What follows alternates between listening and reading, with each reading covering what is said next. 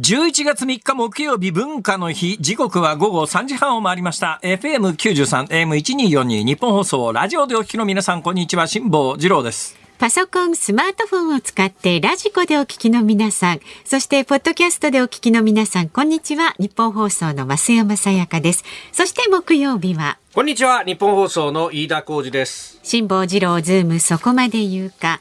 この番組は月曜日から木曜日まで辛坊さんが無邪気な視点で今一番気になる話題を忖度なく語るニュース解説番組です。毎度のことながら、国民の祝日、休日にこの番組はあるのでございます。はいえー直前にやってるナイツさんの番組は、なぜか休日になると、ないと。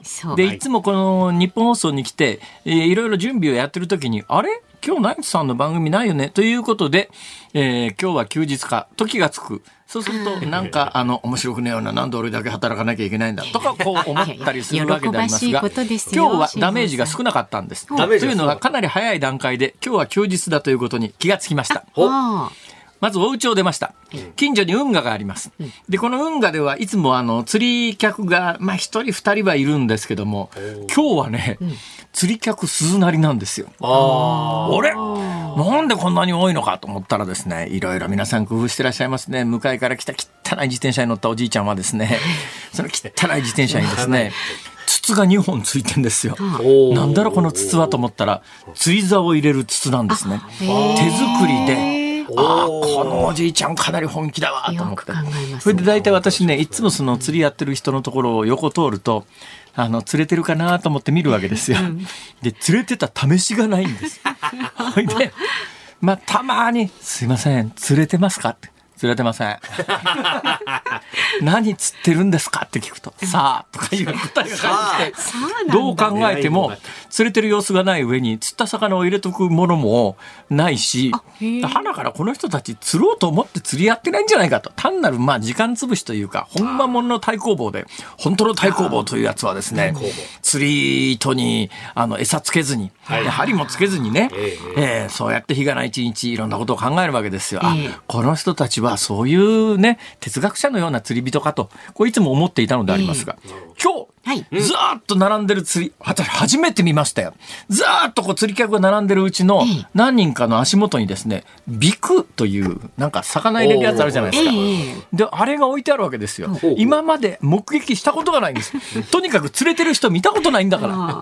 あところが今日はですね、足元にブビクを置いてる人がいたんで、上から覗いてみたら、そうですね、7センチから8センチぐらいのお魚が10匹ぐらい入ってるわけですよ。ほいで、ほいで、すいません。これ何ですかこの魚は？あ聞いたんですか？あこれはハゼですと。はあ、ハゼですか。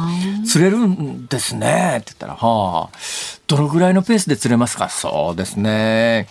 まあ、1時間に10匹ぐらい釣れるかなって。え、そんなに釣れるんだ？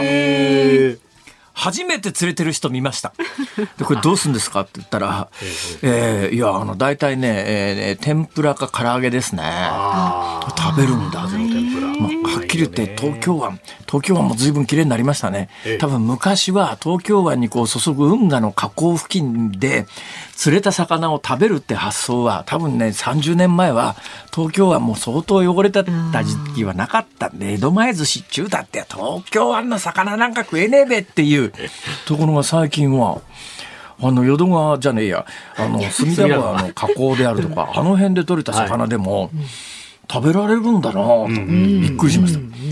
で、それを見たときに、なんで今日はこんなに釣れてる人がいるのか、なんでこんなに釣り客が多いのかと、まずそこで異変に気がついたわけです。うん。それから銀座4丁目に向かってゆっくり歩いてきたら、い、つもはそんなに混んでいないレストランの前に行列ができてて、いつもはそんなに混んでいないまんじゅう屋の前で、これまた列ができてて、なんでこんなに人が多いんだと思って、それでもまだね、異変には気がついたんですが、はい。理由はよく分かってなかったんですよ。で、銀座4丁目まで来て、はい。信号待ちをしようかと思って目の前の信号を見たら、電気が消えてるんで、ああ、停電か。いやいや停電。もうどこまで、どこまで気づ停電かよ。停電だと困るよなと思ったら、はい。道路に人が溢れてるんですよ。ええあれ？で、信号が、で、反対見たら反対側の信号は、晴海通りの信号は機能してるんですね。ところが、その銀座の中央通りみたいなやつあるじゃないですか。はい。銀座の大通りを渡るところの信号は消えてるんですよ。ああれ？こっち側の信号は生きてて、こっち側の信号だけ、まあ、変な停電もあったもんだなと思って。道路を見たら、いすごい人で、あ歩行者天国だ、これはと。歩行者天国という言葉自体がもうほとんど仕事を貸してますよね。今あんまニュースにならないでしょ。ねえー今日は銀座が歩行者天国でって言わないですよね、最近。ねで。若い人にもしかすると歩行者天国って言ったら何ですかそれはっていう言われちゃう可能性もあるぐらいな勢いででそこでようやく気がつきましたあ今日はもしかして休日なのではなかろうかと。で11月3日。あ11月3日といえばはい。えー、何ですか、えー日本国憲法発布の日ですか？まあまあまあ、そう交付の日ですか？交付の日。えー交付、まあ、施行されたのは5月3日ですか、はい。えーまあそうですよ。えーまあ、うん第二次大戦前は別の祝日でございましたけれども、はい。ええまあそんなこんなでございましてですね、あ、今日は休日なんだと思って、ようやく気がついて、でもその段階で今日はもう覚悟してきましたから、人書きをこう書き分けるようにして日本放送に来ましたから、はいそん。なにあの、ナイツさんがやってないということでもダメージは大きくなかったんですが。よかったですよ何よりですよえい。うことで、えー休日お過ごしの皆さん、はい。えーそういう番組です。どういう番組か どういうこの番組はですね、あのレギュラーで毎週木曜日は、はい。あの日本有数のモノマネタレントさんがお出いただきとそうなんですよ。いうことで、えー今日は特別に岸田総理もスタジオに来ていただいております。まさにしっかりと今日は対応しなければいけないということであろうと思います。それは何ですか？あの J アラートですか？えーまさに、えー全く許すことのできない、えー事態が起こったということをお強く強く訴えたい。と。なんかあんまり茶化すのあれですけど。だからね私ねあの飯田浩二アナウンサーの,、はいはい。あの岸田総理のモノマネを聞けば聞くほど、はい。うん岸田総理というのは要するに中身のあることは何も言っていないということがつまりこうモノマネをした時に、ええ。ねあのもたとえモノマネであろうと、総理が何か意味のあることを言ってその意味のあることをこう返した場合には、アナウンサーとして職業倫理に戻るとかですねそれを言っちゃダメだろうとかいうことがあるわけですが岸田総理のモノマネは極めて安全つまりどうモノマネしても全くあの そういう圧力を生じないということではいやいやいやなんでそうなんだろうと思って考えたら突き詰めて考えたら、ええ要するに意味のあることを言ってないんだということに。いやいや私イエスともノーとも言えませんからね。本当に。投げっぱなしはないでしょそれそれは、えっと、あの、枝野さんですね。え、違いう。野田ます。さんですよ。え、野田さん。song. 野田さん。枝野さん枝野さんだったよ、今のやつ。はおかしいな。今のやつ、それはこの間の国会の追悼演説の ね、あの、セリフだということを認識してるから、もしかしたら野田さんかもしれないとは思うけれども、喋りのトーンは間違いなく枝野さんですよね。ちょっとちょっと埼玉県。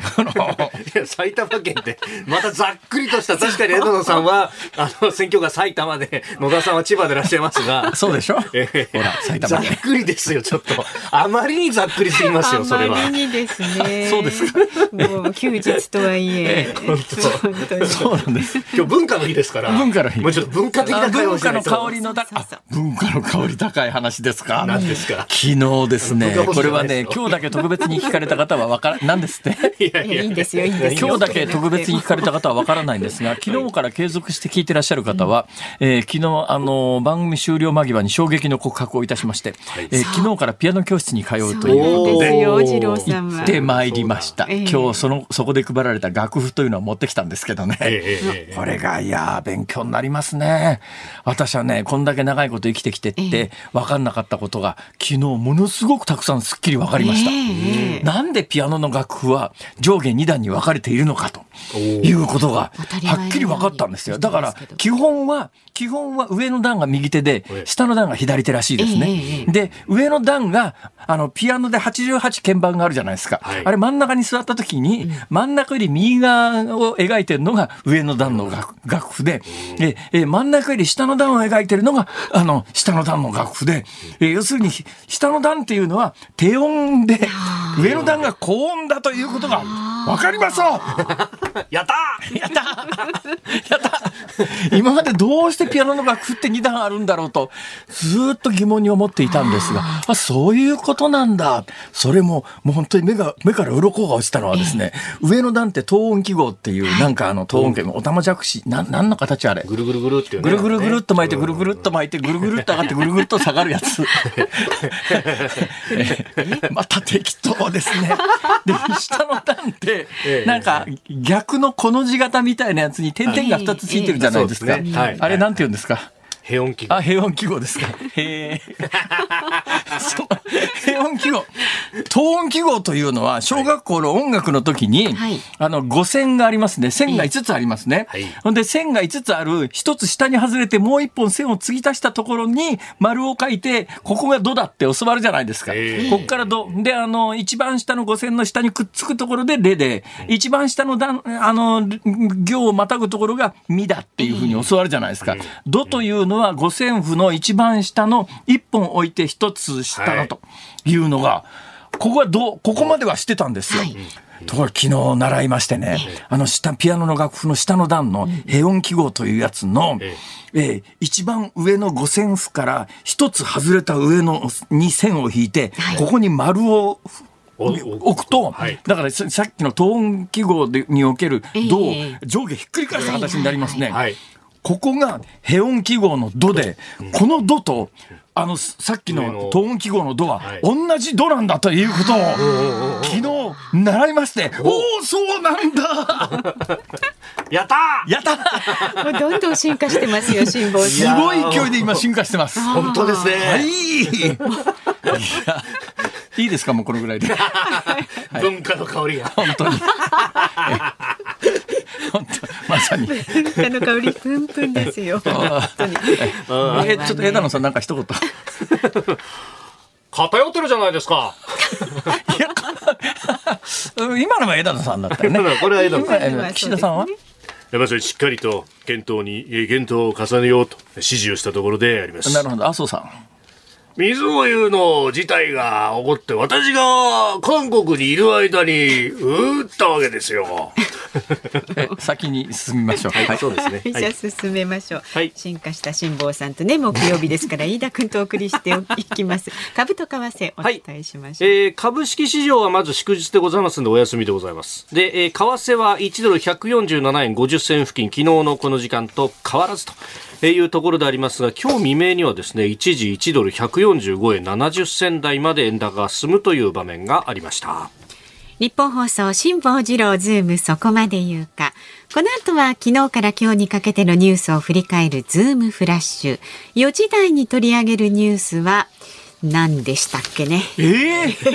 まあ、あの、ニュースフラッシュ等々、まずいろいろです。そういろいろお送りいたします、祝日とはいえニュース動いております。今日なんか朝からあの、あれですか？J アラートで特番体制ですか？いやいや、あの、7時50分ぐらいからですね。はい。えー飯田さんがあの中心となえりちなみにあ適切のな情報を。岸田総理は今朝朝から番組をやってらっしゃいましてですね。えー岸田総理じゃないです。番組中にミサイルが撃たれると、えーまあ、いわゆる特番体制みたいなことに移行するわけですね、まあこれがね。あの。国民保護情報というものそうなんですね。が、総務省から出されますんで、それをこうお伝えするというのが、まあ、我々公共のお機関としての義務であるわけでござい。まして、はい、そんなことで朝から、えー J アラートを一生懸命伝えていた飯田浩二アナウンサーが、はい。えー時々枝野さんになったり岸田さんになったりしながらお送りしております。ぜひね、最後までお付き合いください。さあ、番組ではラジオの前のあなたからのご意見お待ちしております。辛坊さんのね、このトークに関することですとか、ニュースや普段の生活で感じる疑問なんかも、どんどん送ってください。メールは、zoom、zoom アットマーク 1242.com。で、番組を聞いての感想はツイッターでもつぶやいてください。ハッシュタグ漢字で辛坊治郎、カタカナでズーム、ハッシュタグ辛坊治郎ズームでつぶやいてください。で、辛坊さんが決めましたリクエストテーマに沿って送っていただいております。ズームオンミュージックリクエスト。今日のお題は、東京湾でハゼが釣れた時に聞きたい曲。東京湾でハゼが釣れた時に聞きたい曲ですね。えー、頭ひねってぜひ、えー、ズームアットマーク 1242.com 選曲の理由も書いて送ってください。そうだ、ご報告です。はい。あの、連日いろんなものを送っていただく中で、えー、先日ランボルギーニを送っていただきましたが、本日は、はい、フェラーリ F40 と、それからスカイラインのパーツが届きました。はい。スカイライン GTR のパーツが届きました。もう大丈夫です。はい。はい。あの、辛坊さん満足しておりますので、もう大丈夫です。ありがとうございました。この後は最新のニュースにズームしますニッポン放送がお送りしていますズームそこまで言うかこのコーナーでは辛坊さんが独自の視点でニュースを解説しますまずは昨日から今日にかけてのニュースを紹介するズームフラッシュです浜田防衛大臣は北朝鮮が今日午前7時40分頃に発射した弾道ミサイルについて日本列島を越えて飛行する可能性を探知して J アラートを公表したが確認したところ日本列島を越えず日本海上空で消失したので訂正すると発表しました。今月8日に行われるアメリカ連邦議会の中間選挙を前にバイデン大統領は2日夜ワシントンで演説を行い選挙での敗北を受け入れようとしない候補によってアメリカがカオスへの道を進みかねないと警告しました。またバイデン大統領は有権者に対し中間選挙では政治的暴力に対抗して団結するよう呼びかけました。餃子の王将の運営会社の社長を射殺したとして暴力団幹部の男が逮捕された事件で警察は今朝から男が所属する工藤会系石田組の組事務所を関係先として家宅捜索しています。ニューヨーク・タイムズは2日ロシア軍の幹部がウクライナでの戦術核使用の時期や方法について協議していたと報じました。また記事ではロシアのプーチン大統領は話し合いには参加していなかったと伝えています。原子力規制委員会は昨日原発の運転期間を原則40年最長60年とする現行制度を撤廃する政府方針を踏まえ長期運転の安全を確保する規制の見直し案を示しました。運転開始30年後からは10年を超えない期間ごとに設備の劣化評価を義務付け規制委員会が運転を認可します。日本小児科学会は生後6ヶ月から4歳の子どもを対象とした新型コロナウイルスのワクチンについて基礎疾患の有無にかかわらず接種を推奨するとの見解を公表しました。国内では6ヶ月から4歳向けのワクチン接種は10月25日から始まっていて厚生労働省は接種について予防接種法上の努力義務を適用しています。がん免疫治療薬オプジーボをマウスに投与すると体内の老化細胞が減り身体機能が改善したとする研究結果を研究成果を東京大学と金沢大学のチームが発表しました。様々な臓器組織の老化防止や生活習慣病の治療につなげる可能性があるとする論文が科学誌ネイチャーに掲載されました。航空会社スカイマークが東京証券取引所に株式の再上場を申請していることが分かりました。スカイマークは競争激化などから採算が悪化。2015年に民事再生法の適用を申請し経営破綻しました。その後再上場を目指して財務を強化していました。まあ文化の日らしい文化的な話題をお伝えしようと思いますが今フラッシュニュースの中にありましたが、はい。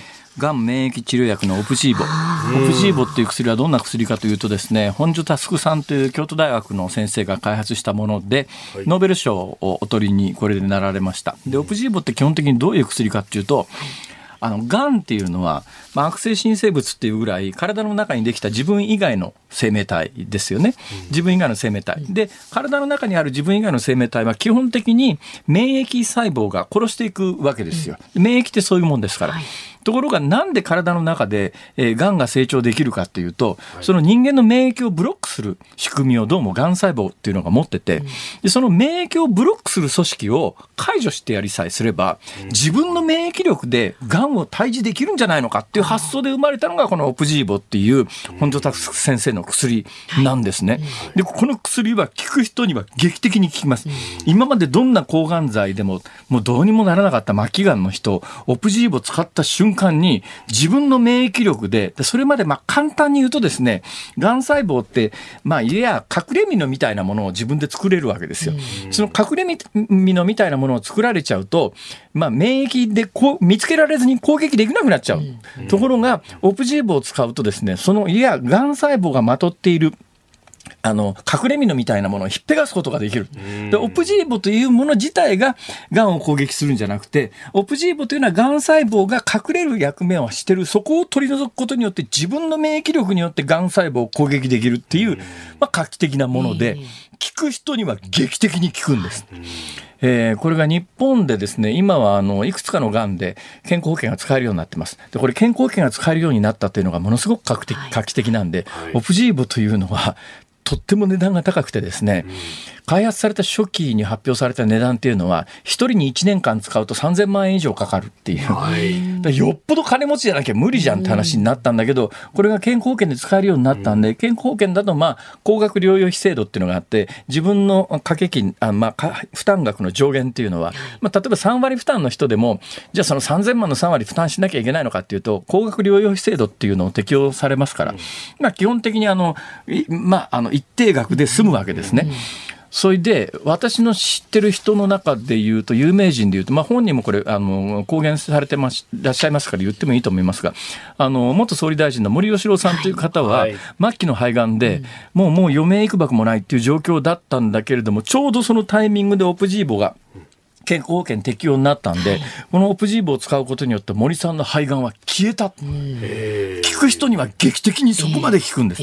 ただ、いくつか問題があるのは、値段がむちゃくちゃ高いということと、効かない人には全然効かないっていうのと、それから中にはもう強烈な副反応出ちゃう人もいるというので、まあ、全員に効く万能薬ではないんだけれども、効く人にとっては神のような薬なんですよ。まあ、それがまあ理由でもちろんその本庄先生はノーベル賞をもらって、で、なおかつその、あの、作ってる製薬会社との間に特許料をめぐる訴訟みたいなものがあって、結構それがでかいニュースになりましたけど、で、今のニュースは、その、その今説明したオプジーボというのをマウスに投与すると、体内の老化細胞が減って身体機能が改善した。これ今の段階マウスですけど、はい。これ人間でもしそんなことが実用化されるんだったら、要するに、まあ、一定の、なんか、老化の速度を止めるとか、わまあ、現実に、もう人類が求めてやまなかった、若返りの薬みたいなものを手にする可能性があるんじゃないのっていう研究じゃないですか。そういうことになりますね。で、まあ、さっき、今言ったように、今、これ、あの、いくつかの病気の場合は健康保険が適用されますから、高額療養費制度で、まあ、本人の負担は数十万円で、えー、1年間の負担で、なんとかなりますが、まあ、その若返りのためだったら健康保険効かないでしょうから、まあ、今、オプジーボの値段もだいぶ下がってきてですね、一番最初は年間3000万とかだったのが、今それでもね、自費でもしこれ診療するということになると、1000万近くはかかるはずです。日本は健康保険でこれカバーできてますけど、世界でこんな高い薬を健康保険でカバーできる国なんかないですから、そういう国では自己負担なんですが、そういうところだとおそらくまあ1年間1000万ぐらいでしょう。ところが、金持ちだったら、はい、若返りのためだったら、髪の毛生えるんなら1000万でも欲しくないって人いますよね。いやいやいや、なんでそこで僕を指さすんですか？いや、私みたいな若い時から老けてる人間がこの若返りの薬を使うとどうなるんだっていうのはね、非常に興味深いんですけれども、笑いすぎですね。ごめんなさい、今別体はないですけど。いやいや、体だらけですよ。何言ってんですか。だけでしたか。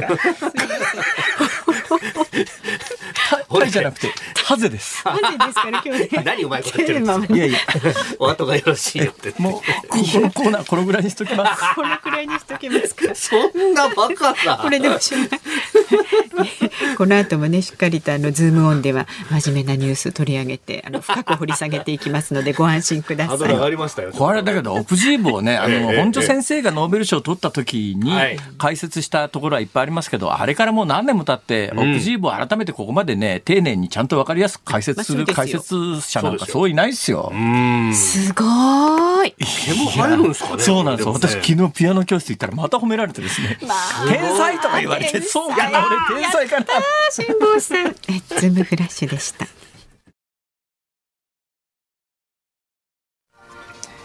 11月3日木曜日文化の日時刻は午後4時3分を回りました東京有楽町ニッポン放送第3スタジオから辛坊治郎と増山さやかと飯田浩司の三人でお送りしております。辛坊治郎ズームそこまで言うか。ではここでご意見をご紹介していきます。ありがとうございます。東京都の三崎の父さんです。へいへい平日はリアルタイムに聞くことができないため、ラジコやポッドキャストで聞いています。ああ。りがとうございます。2歳の娘との入浴中に聞くこともありますがほうほう。その時娘も聞いていたようです。で最近2歳の娘は辛坊さん辛坊治郎さんというようになりええええありがとうございます。自分で iPad を操作して、えーラジコでシーンで検索し聞いているそうです、え素晴らしいですね。2歳おい。で。それはもうえ末は博士か大臣か。そうですね。で不思議なことに昼寝夕寝をしない子なのですが辛坊さんの声を聞きながら寝てしまうちょそうです。っと待って。いやいや。え？あれそこであれおかしいな。おかしいな。そこで最近は夜寝つかせるために辛坊治郎ズームを聞かせるようになりました。えー？で今日はそうですか。祝日ですので家族揃ってリアルタイムで聞きます。もうあのどういう使い方していただいても大丈夫です、うんはい。いやでも2問題ありません。歳のねお嬢さんまで虜にさせるなんて。いやーありがとうございます。すごいですね。先が長いね。それまた100年はいけるね。向こう100年。えーこっちが生きてないっていう。いやオプジーボというもしかすると そうですよ。ね若返りが。それはもう飯田君ふさふさみたいなそれはノーコメントでいきます。ノーコメントってどういうことですか？半笑いじゃないですか。いやそういや続いて。はいありがとうございます静岡県富士市の春一さんへいへい43歳男性の方。ありがとうございます。一年生と年少の息子たちが、えー戦艦大和が大好きなので、は。今週末広島呉の大和ミュージアムに泊まりで行ってきます。はいはいはいそうですか。新幹線で静岡から4時間かかるんですが、ええ。大人でも4時間は大変なのに子どもたちが車内で飽きてしまわないか不安です。ひたすらタブレットを見せるのもどうかと思うんですが辛坊さん飯田さん、何かおすすめの時間つぶしがあれば教えていただきたいです。私はちょっともうそのまさにタブレットでね最近あの、えー移動中は、えー映画見ますね、それも映画もですね前にご紹介したかもしれませんが最近、あのバージョンアップしまして、えーまあ、iPad 買った話はしましたよね、はいはい。でも iPad はやっぱりね持ち歩くのが結構重いわけですよ。だからもうちょっとコンパクトでやっぱ私あのスマホをですね、えーこの番組に継続してお聞きになっている方はご存知のように、えー今年になってあの iPhone13 が値上げになる直前に iPhone13 を買ったんですが、iPhone13 のミニを買ったんですね。iPhone13 のミニを買ったもんですから画面が非常に小さいわけですよ、ところがまああれがですね液晶じゃなくてえーっとなんだっけ？なんとかっていうあの液晶じゃないやつですね。有機 EL の画面でうん液晶よりもどうも画質がいいんじゃないか、まあ、そんなにあんまり実感はないんですけども。ででアマゾンプライムで大量に映画をダウンロードしてはいはい。この iPhone13 ミニで映画を見てるとやっぱり小さいわけですよ。まあそうですね。まあ、小さいわけです、それで昔段ボールでできた、あのスマホの画面を拡大するやつというのをこれしばらく使ってなかったんですが、あ はいはいはい。引っ張り出してきてですね、えありましたね。スマホ拡大鏡というやつ、スマホ拡大鏡。それもねスマホ拡大鏡ってね今まで人生の中で4つぐらい買ったことあるんですが、はいはい。一番最初に買ったやつは、あのメガネ大きな箱型の段ボールの箱型になってて、その段ボールの箱の先端部分にスマホを取り付けると、なんと映画のように見えるという。それでだけどそれが段ボールなもんですから顔に当たるところがすごく痛くてですねここにあの綿と革で細工をして パッドを自作をしてなんか隙間から光が入ってこないように、そこの隙間のところもあの余ってるその辺の古い革ジャンの皮引っぺがしてきてですね、そこにこうお湯を作って、その段ボールの箱眼鏡、長さがですね 外径が見ると目の前に20センチぐらい突き出すんですね。ね20センチぐらい突き出す大きな箱眼鏡を新幹線とか飛行機の中でデンと取り付けて、取り付けますか？はい。ただ音は迷惑にならないように、はい。Bluetooth で音だけ耳に飛ばして。だけどあれ、私は非常に快適で目の前に映画館ができたような気がして嬉しいんだけども、奇妙ですよね。旗から見てるとこの親父は何をやってるそうですね。しかもそんな大きいものも持ち歩くんだったら iPad 持ち歩いた方がなんかシンプルな気もしますけどね。身も蓋もない。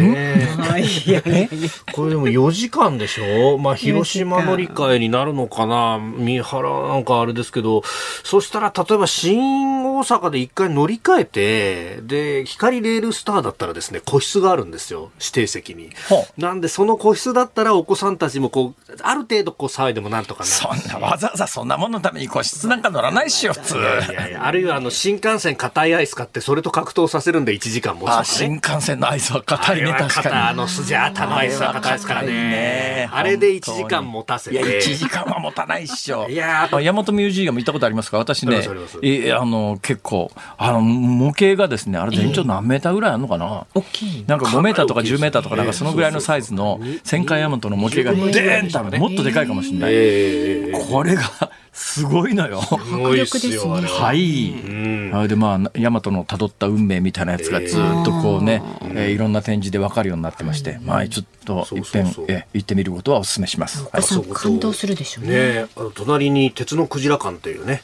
えーあ潜水艦ですか？はい、潜水艦の海上自衛隊の潜水艦をの中心とした、まあ、博物館みたいなのもあったりとかあとね目の前から山口のどこでしたっけ？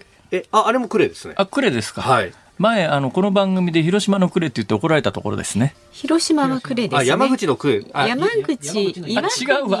あれ岩国だ。岩国のことをもうなんかね、岩国だの、山口だのね、福山だの、福、徳山だのね、頭の中ごっちゃごっちゃになってた、あの 山陽新幹線のエリアはね、分かってるようで分かってないんだな。はい。分かってるよ分かってるえーえ今、何が言いたかったかというと、はい。今日文化の日でしょ。文化の日です今日文化の日、ね。あの広島テレビに私古い友人がいてその古い友人に頼まれてですね、はい。今日の午前10時30分から、えー、1時間半の福山城の、えー特番を、はいはい。あのやってこれが今朝オンエアになったんで。はい。はい。えーそれをどっかのタイミングで言わなくちゃと思っていたんですがすようやく言えてよかった。ツイッターで結構あの上げてくれてる人いましたよ。そうですか。ありがとうございます。ええ。でも広島テレビだから広島でしか見らんない。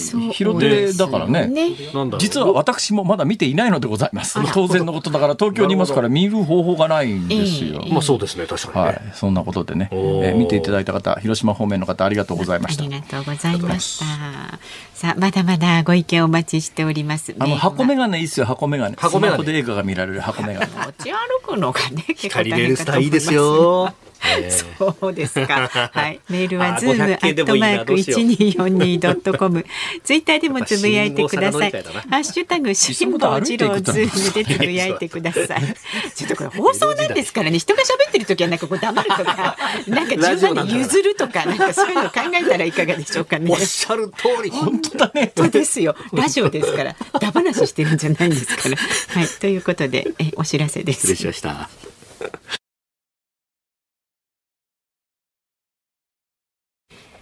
辛坊さんが独自の視点でニュースを解説するズームオン。この時間解説するニュースはこちらです。11月8日、皆既月食と天王星食の同時観測へ。満月が地球の影に完全に隠れる皆既月食に天王星が隠れる天王星食が今月8日来週の火曜の夜東京から新潟より西の各地で見られます国立天文台によりますと日本でこの2つが同時に起こることは4000年以上ないそうですはいすごいですねということで、11月8日楽しみですね。天気予報はおおむねいいみたいですね。そうですね。だから日本各地で見事なまあ、天体ショー、それもあの、月食は分かりやすいですから、はい。えー月食すごく分かりやすいですから、あの、それもね、月食ってね、起きる時間によって見やすい時間と見にくい時間があるんですが、今回ははい、もう夕方ぐらいから、あの、月がだーっと東の空から昇ってきますよね。はいその直後ぐらいから月食が始まりますからね。ええ6時で夕方9分から6時ぐらいから始まって、10時ぐらいまでには終わりますから。はい。だから観測するには抜群のタイミングですから。なるほど。はいえー当たり前の話ですが、はい意外と皆さん認識してらっしゃらないと思いますが、えー月食ははい。満月の時にしか起きません。おお。おおーですか？そっか、そりゃそうか。当たり前ですね。えー月食が起き、なぜ満月かというと、いえー太陽があって、地球があって、えー太陽から見て、地球の反対側に月がある時しか月食が起きないわけですよ。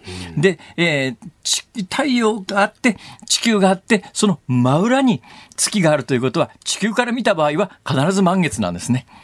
だ例えば、えー太陽があって、地球があって、えー直角で真横に月がある位置の場合は、はい。あれもう当然あの半月に1回そうなりますね。ええ。ー基本約1ヶ月で、えー月は地球の周りをぐるぐる回ってるわけですから、まあ、ちょまあ、公転っていうんですか。はい。えーだだからまあ月に2回、あの、こああっち側とこっち側で2回章、あの直角になるタイミングがありますがその直角になると、えーえー地球から見ると、えー月の半分にしか光が当たってないので、はい。えー半月です。ちょうどね、昨日ぐらいが半月ですよ。で、これから、あと来週の火曜日に向かって、はい。えー月の位置がどんどん、ね、まあ、地球、太陽から見て地球の反対側にずーっと、えーこの1週間かけて回っていくので、えー来週の火曜日には、あの、ピタリと地球の、あの、太陽から見て裏側に来るので、地球から見ると満月になって、満月になるから、えー要するに地球の影の中に月が入ってしまうわけです。でこの位置関係じゃないと絶対月月食は起きませんから。はい。だからまあ、簡単に言うと、太陽と地球と月が一直線になって、ちょうど真ん中に月がある状態です。真ん中に月。あ、じゃあね、真ん中に地球がある状態です。真ん中に地球。月がある状態は、あの日食が起きる時ですね。まあ、あまあ、だから、あの、これも、えーあまあ、だけど日食の場合はですね、月って地球より小さいので、はい。月の影が小さいですから、日食が起きる時って、えー地球のごく一部からしかああ見えないんですよ。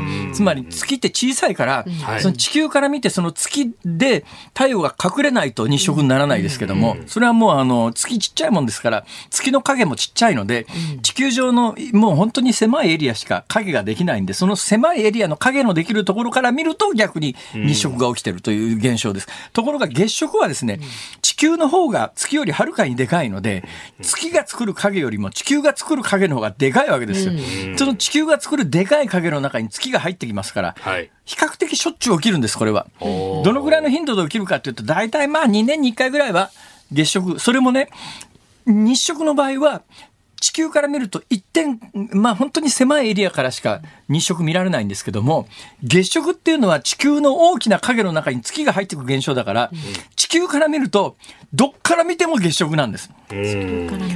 だから、あの、日本から見ても、アメリカから見ても、で、これも、あの、まあ、いちいち説明するような話ではありませんが、満月の時って、日本から見ても満月だし、アメリカから見ても満月だし、どっから見ても満月うんなんです。よ。どっから見ても満月なもんだから、で、えー地球の影の中にあの月が入ってきますから、日本からも月食は観測できますし、アメリカからも月食は観測できる。うん。大丈夫ですか？ついてきてますか？ついてきてますか、はい。ついてきてますか？はい。ということで、えー来週の火曜日に、この月食が、それもいい時間帯ですよ。月がこう昇ってきたタイミングで、月食が起きて、えー寝る前には月食が終わると。うん。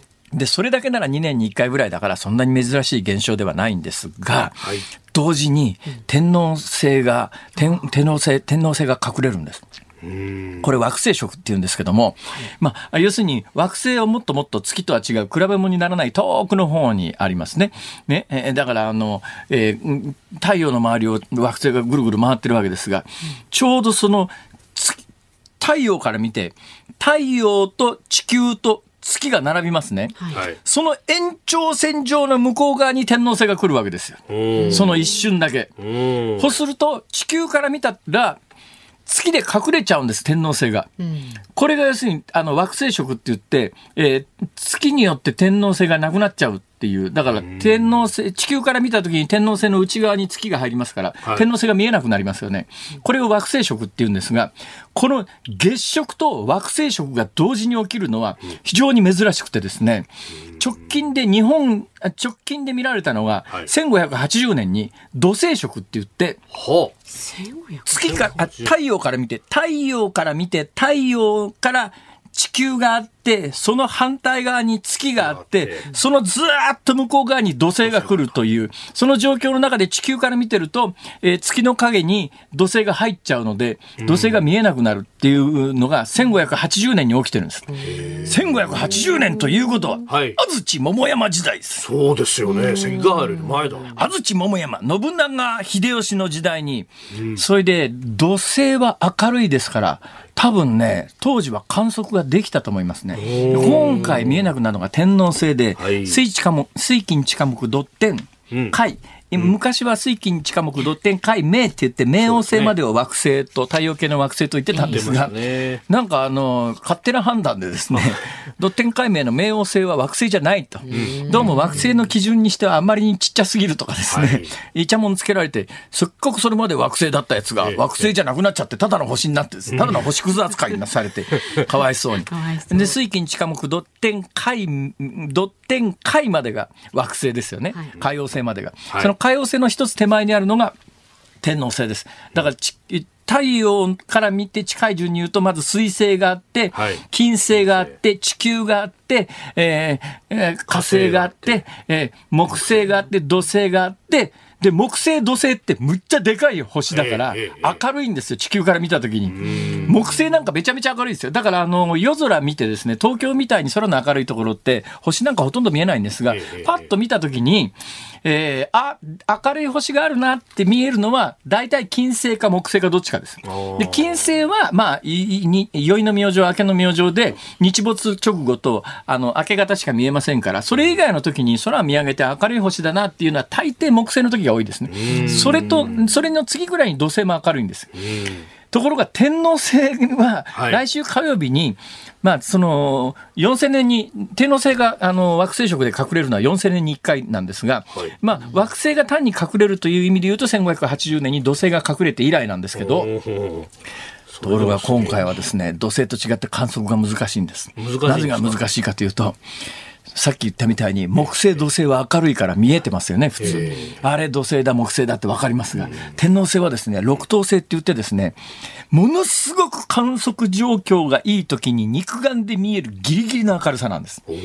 東京からじゃ絶対見えません。あ、絶対ダメですか？まあ、東京の明るさでも、だから、まあ、その日月食なんで月が隠れるとは言いながら、でもね、東京の夜で天王星は無理だと思いますね。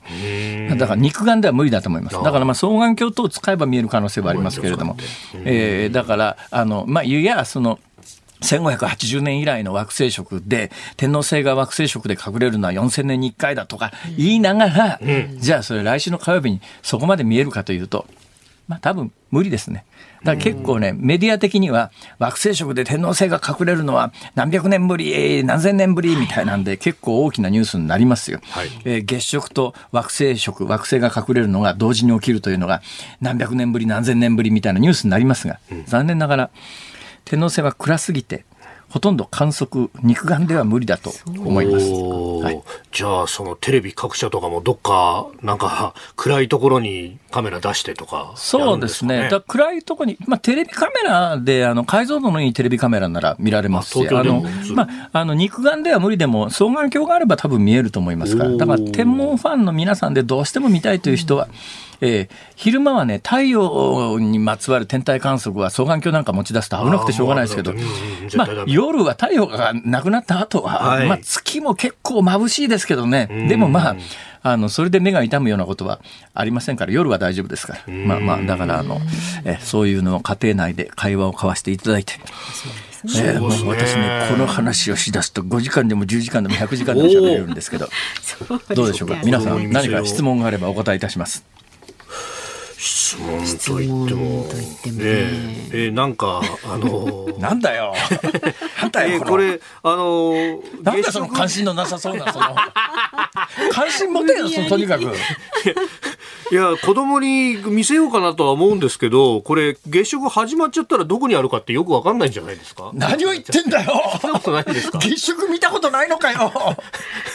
だって、周りと影になっちゃって見えないじゃないですか。あのですね、はい月食というのはまずですね、何時間もかけて、だんだんかけていって、だんだん出てきますから、はいもう見てると満月ですから、基本は。うんベース満月だから、満月が、はい。い一夜の間に、数時間の間に、三ヶ月にな、三日月になって新月になって満月に戻るわけですよ。だから、まあ大体東の空からこう月が出てきますね。その直後ぐらいに月食が始まりますから、はい東で、あ、月が出てきたね、今日。そうするとね、はいあの、お父さんの力で、今日はこの満月を三日月にしてみせるとか言うわけですよ。はあそうすると、あ何を言ってんだよとか子供さんが言うじゃないですか。それから、えー、2時間ぐらいお家にこもるわけです。晩ご飯食べますね。うんおいもうお父さんの念力でな、月を三日月にしたから。うん、ちょっと来いって。ほらほらえー、すげえ父ちゃんすげえだろう？と。さあ、次はこの月を消してみせようなんつって。そうそう。だから、だけどね、それ完全には消えないんですよ、月食というやつは。あの、なんで消えないかっていうとですね、えー太陽のひ、まあ、地球の、太陽から見て地球の真裏に入るから、はい。地球の影に入るから、全く太陽光線は直接は届かないんだけれども、うん。ところが地球には大気という空気がありますね。太陽からこの空気、まあ、すごい薄いそうなんだけど、この地球の大気を通り抜けた光の中で、えー波長の長い光だけが残ってですね、はい。あの、月に薄ぼんやり屈折しますから、光が屈折して、波長の長い光だけ月届いちゃうんです。ん。だから、影の中に入って、直射日光が当たらないので、暗くなるんだけども、大気を通ってきた赤い光だけがうっすらぼんやり当たるから、あの、皆既月食になっても月は完全に消えずに、その東の方の夜空を見上げると、赤い丸い、赤い丸いものが見えるんです。うっすら、だから月がどこにあるかはわかります。お父さんの力でな、今日は月の光を消してみせる。ちょっとまあ、だから、まあ、うっすらぼんやり赤く光ってると思うけれども、あれお父さんの力だからって言って、お父ちゃんすげえなるほど。だけどこのまま月がなくなると、お前も悲しいだろ？お父さんの力でな、月を今呼び戻してやるから。これだって言って、それだんだん月が出てくるわけですよ。おそうですね。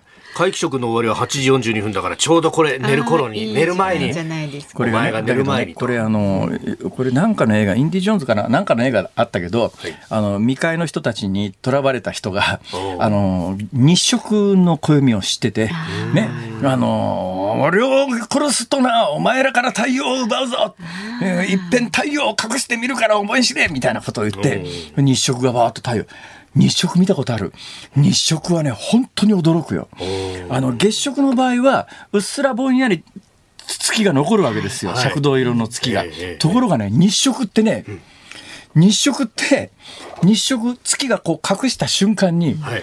全暗黒っていうか、完全な夜になるの。びびっくりする。で、太陽の光ってほんのちょっとでも出てると、周りかなりあの、白母っていう感じで明るいんですよ。ところが完全な皆既日食の状況になると、真っ黒になって、で、一瞬で、あの、空気の温度が下がる感じがするのね。気温がガーンと下がって、そそれまで鳴いてた鳥の声なんかも全く聞こえなくなって、全くの夜空になって星が瞬き出してっていう。あれは古代の人驚いたと思うよ。皆既日食は。だからいっぺんね、皆既日食経験するとね、人生観変わりますよ。あれ、うん、ちょっと前になんか日食グラスとかが流行った時ありあれ、ましたトカラ列島の、トカラ列島の日食の時ですね。私それ見に行ったんですよ。トカラ列島まで。あの時東京でもね、部分食だったら見られるよって言って。で、部分食と皆既日食が全く違うの。ますか？全く違うんです。皆既日食っていうのは、やっぱり生涯に一度経験しといた方がいいぐらいのインパクトがありますね。へえ。だって本当に夜空になるんだもん。なんかうっすら明るいとかそういう感じじゃないのよ。完全な暗黒になるんですよ。日食って。まあそのインパクトはないけれども、ええええ月食もそこそこ子供さん脅かすにはいいと思いますから。ぜひ使ってください。そうそう。これいい時間です。よ皆既食の始まりが7時16分なんですよね、私ね7時まで算数教室なんで迎え行ったところでちょうどいいぐらい。何教室？算算数教室。子供の算数教室が7時までなんで。あまあ今算数教室行ってんのかと思った。いやいやいや私じゃないです。私じゃないですよ。いや九九とか覚えてんのかな 算数苦手でしたけど。知ってます？インドの人って。何ですか？インド人って 19×19 とか即答できるんですよ。ねそうですよねインドの人2桁の掛け算桁九九やってますからね。いやーそんなんね覚えきらんですよ。九九ね。ええ。九九80 1919って言い言いにくいしえっと覚えにくいしな。どうやって覚えてんだろうインドの人はそなうですね。何の話や、以上です。はい、えー、っとどうしますか？もう一ついきませんか？あはいということで4時台のどういうことだよいたしました。外の人とちょっと会話をしました。そうメールが長めでやりましょうって後ほどねご紹介いたします。ズームオンでした。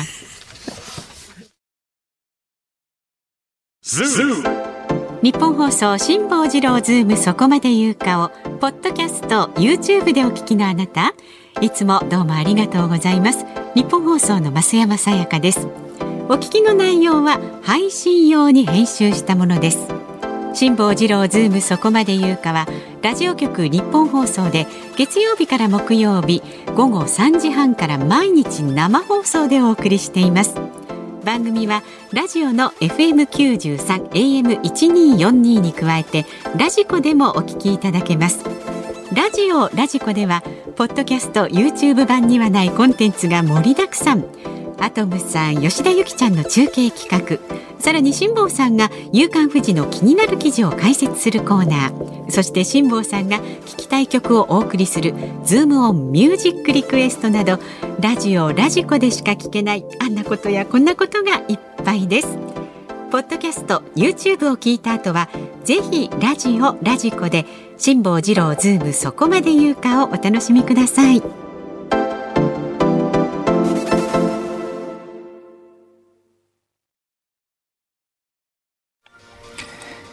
11月3日文化の日の木曜日。時刻は午後5時を回りました。辛坊治郎です。ニッポン放送の増山さやかです。ニッポン放送の飯田浩司です。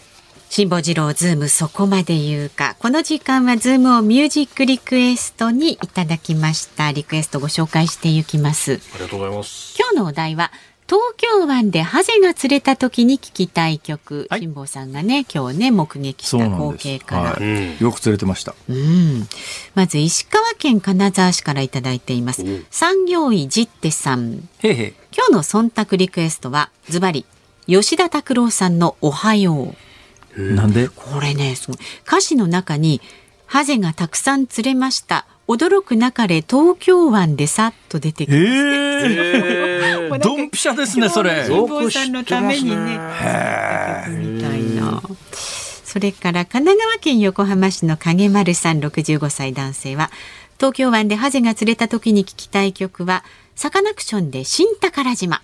なるほど。釣りといえば魚魚といえばサカナクション。独特の雰囲気を持ったバンドですね。私は新宝島が好きです。とはい。確ねかに。いい曲ですね。い。いはい曲ですね、ポークソテーさんはね山下達郎さん踊ろよフィッシュ。リズムが陽気で釣れた嬉しさを満面の笑みで歌っている姿が見えるんです。あそういう曲なんだこれ。いやそういう曲なのかな。達郎さんの爽やかなコーラスは秋晴れの今日にぴったりです。っていうね。はい。はい。なかなか今日の感じにぴったりかとも思います。あれ「踊ろよフィッシュ」っていうタイトルの曲なんですか？あそうそうそう、うん、サビの部分ねそのままね、はい広島県広島市のラジオネームヤンさん。東京湾でハゼが釣れた時に聞きたい曲は松田聖子さんの風立ちぬ。どうして？ハゼ立ち。ぬ そういうこと？やっぱり？ええ。ハゼと聞いて思い出すか、こんなんです。みませんって書いてあります。ああいやいやありがとうございます。この方もね、そういえば広島のテレビで午前中辛坊さん福山城を解説される番組放送されてました。ええびっくりしました。福山城ってね表から見ると普通のお城なんですけど裏へ回るとね、黒い鉄板が張ってあるんですよ。え、そうなんですか？どうもね裏のあの守りが薄くて、はい。裏から砲撃された時に受け止めるように裏に回ると真っ黒な鉄板が張ってあるんですよびっくりしましたねへかなりあの考古学的あの交渉に基づいて再建したみたいです。はあ、もともとそういう作りだったんですか。そうなんだ、すごい。それから大阪府池田市のつっちーくんはですね、リクエスト曲安全地帯の恋の予感です。ほう。これはなぜだかわかりますか？わかんない。恋だから？はぜはぜ。いや、それなぜでしょう？え？え？っていうね考えてくださいました。そうですか。はい。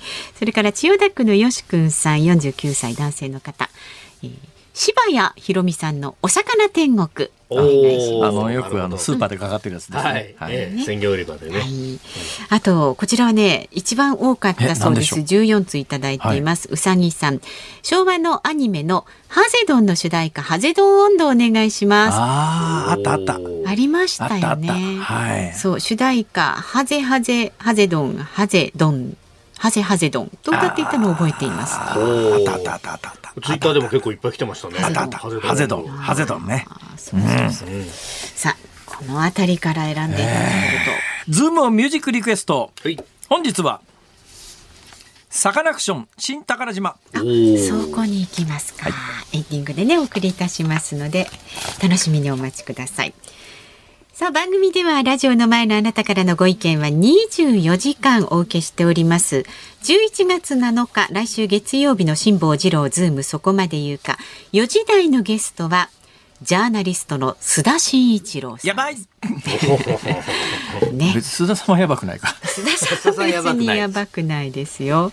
あの銀座の王将のね、あのあ事件についての、はいはい、真相なんかもいろいろ伺えるかと思いますえ。取り上げてほしい質問、ニュースなどについてもお待ちしております。メールは z o o m zoom アットマーク一二四二ドットコム。ツイッターはハッシュタグ漢字で辛坊治郎、カタカナでズーム、ハッシュタグ辛坊治郎ズームでつぶやいてください。あなたからのご意見をお待ちしております。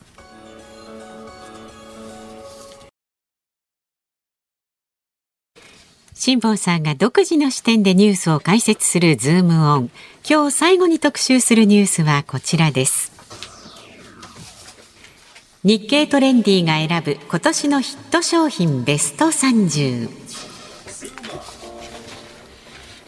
今日毎年恒例の雑誌日経トレンディが選ぶ2022年ヒット商品ベスト30が発表されました。1位にはヤクルト1000が選ばれたということです。納得いかんな。納得いかん。はい。おっと、納得いか納得いかん。ん。だってさ、うん2022年ヒット商品ベスト30だろ？はい。だって今年まだあと2ヶ月あるぞ。そうですね。この2ヶ月の間にヒットしたらどうしてくれんだよ。おー。まあね。まあ、2ヶ月ですから、10ヶ月あればってことなんですかね。はい。じゃあこの日経トレだけどもうそういう季節かと思いますよね。まあ、なんかすごい追い立てられてるような気持ちになりますよね。うんだってあと2ヶ月あるんだよ。あと2ヶ月あるんだと思えばで。2ヶ月もあればいろんなことができるのに、もうなんかこうやって追い立てられるとはい、年末でもうなんか年末年始の準備しなくちゃとか、おせち料理日本放送で予約しなくちゃとかさ。それはしょうがないか。それはそういうもんですか。ぜひ早めに。そうですか。早割り。はい、そうですね。ええなんかすごいせき立てられてて、残りの2ヶ月を返せって気持ちになりますよね、これ。確かにね。でもまあそういう季節です。はい、えー、日経トレンディが選んだベスト30です。はい。1位、ヤクルト1000。入りましたこれね。売れましたこれあの入手困難商品ということはいで、たまたまこの番組の火曜日の構成作家のメガネちゃんという女性の家が定期的に今回これほど流行する前からあの買っていたということで。あの、あんまりにも入手困難だという話になったんで、あの、も、自宅から持ってきてくださってちょっとねお裾ですねちょっと飲んでみてください。飲んでみたら、えヤクルトでした。ヤクルトですよ。もうこれはヤクルトです。安定のヤクルト。はい、安定のヤクルト。私、ヤクルトといえばね、はい。小学校入って一番最初に工場見学に、地元にどうもヤクルト工場があったらしくて、お工場見学に行ったらですね、はい。帰りがけにあの、一本ずつヤクルト飲ませてくれたんですよ。あこれがね、私子供の時に、まあ、あの、本物のヤクルトっていうのはなかなか出てこなくてですね、ヤクルトによく似た、はいスーパーで売ってる格安商品みたいなやつは、あ。はい。はい。はい。お目にかかるんでありますが、本物のヤクルトというのが、そうそうないという、はい、そんな状況の中で、うおー、ヤクルトだ本物だみたいな。ほら。確かに。やっぱ本物とあのスーパーで売られている類似商品とは値段がだいぶ違ったりなんかしますからね。ええ、でまた似たような味だったりなんかしますから。そう違うのかなやっぱりね。ヤ。クルト美味しいですよ。あのどうなんだろう。目つぶって飲んだら違いが分かる。微妙なとこですか。分かりませんね。ただまあなんか違いがあるんでしょうきっと。はいヤクルト戦、はい。入りました。はいだ。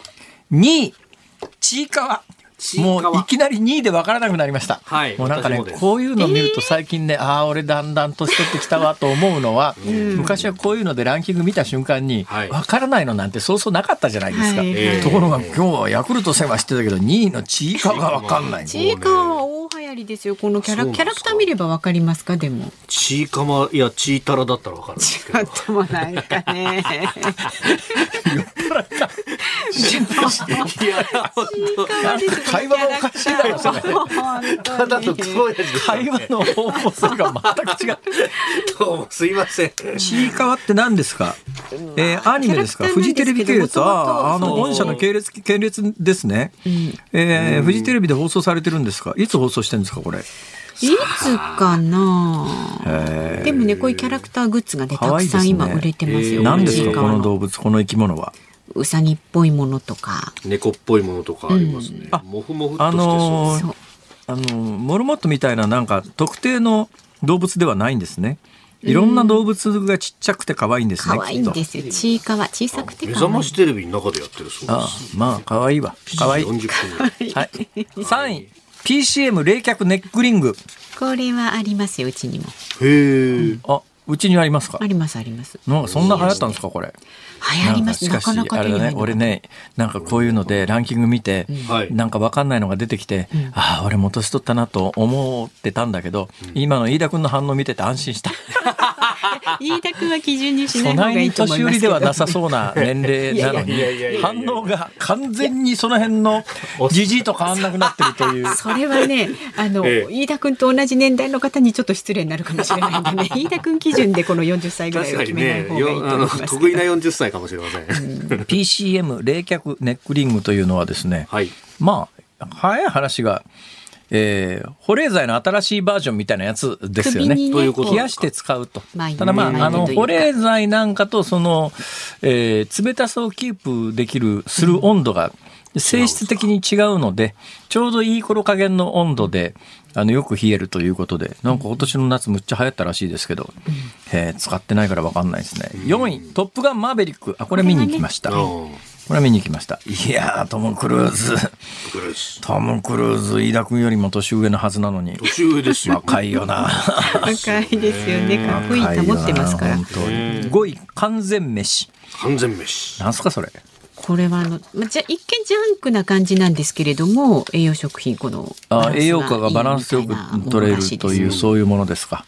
はい、完全飯。6位、炭酸飲料対応ボトル。ああ、保冷ボトルの中で炭酸飲料。保冷ボトル流行ってますよね。なんか結構海外に行くとハワイあたりでも、なんか、まあ前見なかったよね、この形の保冷ボトルみたいなやつ。結構あの、うん、ドリンクを自分で持ち運ぶ、なんかエコなエコな。生活の人たちに受けてるという話ですか？炭酸をね入れられるっていう。はだからビールも入るってことですよね。い。7位、水、ジン、ソーダ缶。ああ、これは、これは、これはわかりますよ、私も。これなんか、ジン流行ってんですか、そもそも。ジン流行って久しいですか？ジン自体は確かになんかここ数年なんかね。ジン来てますよね。うん。ジンジン来てるっていう感じ。もうそれを言った時点でね、こうこの流行りが分かんない人だなっていう感じしますけどね。そう一気に新橋来たなって思って8日産桜 EK クロス EV、はいまあ、これはあの同じもんです、えー、あの日産とそれから三菱で売られている電気自動車ですね、はいまあ、軽自動車サイズの電気自動車ということで私キンキンこれにちょっと乗りに行こうという今計画を立てております。スプラトゥーン3おー。はい、あのペンキ塗り倒すやつですね。これは私ねスプラトーンの1から私自身はやってませんけどよくやってる人が割とよく知ってる人でいたもんですから、話は聞いてましたけど、ええ、ものすごい今流行ってるらしいですね。注意冷やし中華。なんだよその冷やし中華って。ああ。冷凍の冷やし中華か。はい。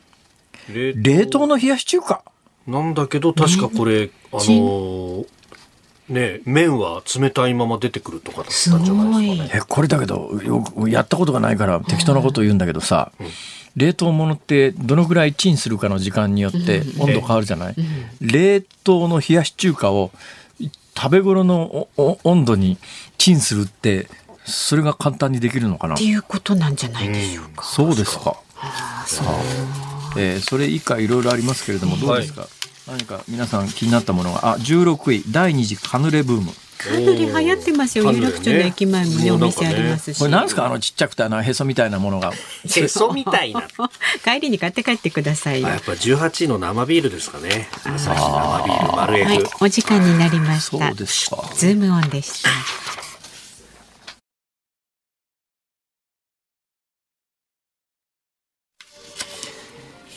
ズモンミュージックリクエストをお送りしているのは神奈川県影丸さん京都府トラえもんさんお二からのお二方からのリクエストサカナクション新宝島、えー今手元にですねこの新宝島の、まあ、かこれに関するこの曲に関するメモというのがあるんですが、はい。えー作詞作曲山口一郎、はい。まあ、山口一郎さんというのはサカナクションの、えーボーカルギターで、いやまあこの曲今歌詞見ながら聴いてましてああ才能のある人なんだなというのがよくわかるんですが、わかるんですが、うん。山口一郎ってシンプルな名前だよね。はい、それだけのことです。はい なるほど。以上終わり。以上終わり。お聞きの日本休放送。日ですから。そうですね。まあね、今日はね、しょうがない。多めに見ましょう。あありがとしうございます。ょうがない。この後5時30分から鶴子師匠美和子様登場です、はい鶴子の噂のゴールデンリクエストそして明日の朝6時からははい、OK 工事アップ、コメンテーター、外交評論家、内閣官房参与、三宅邦彦さん、それから、えー、河野克俊前統合幕僚長も電話でつないでですね、この北朝鮮の一連のミサイル発射等々を分析していきたいと思っております。そしてその後8時からは春風亭一之輔さんとね一緒にお送りします。あなたとハッピー。明日11月4日はいいよの日なんえです明日11月4日はいいよの日なんですか？いいよの日なんですほな何 ?11 月7日はいいなの日？あそういうことになりますね。すよえーまたそんな適当な。11月8日、いい和の日になるんですか、ね、いい歯の日か。あー。なんかな。ですので明日はねあなたのいいを教えてくださいというメッセージテーマでお送りいたします。で来週11月7日月曜日午後3時半からの辛坊治郎ズームそこまで言うか。4時台のゲストはジャーナリストの須田慎一郎さんです。え餃子の王将の社長襲撃事件の裏側にズームしていきますいやー須田さんですよ。須須田さんですよ。あの一時に比べて随分あのスリムになられてですね。そうそうそうそう。ね。ええええなんかええ聞いたら何十キロ痩せたっつったかな、うんえーたまたまね先週末かな、はい今週末も実はお会いすることになってるんですけど、へえ。えー例のあのええ大阪市の市長。ああ、なるほど。その時にそのダイエット話を聞いたんですが、ええすっごく聞いてて面白かったんですけど、中身全部忘れた。ダメですね。辛坊治郎ズームそこまで言うか、ここまでのお相手は辛坊治郎と、増山さやかと。飯田浩二でした。来週も聞いて、ちょうだい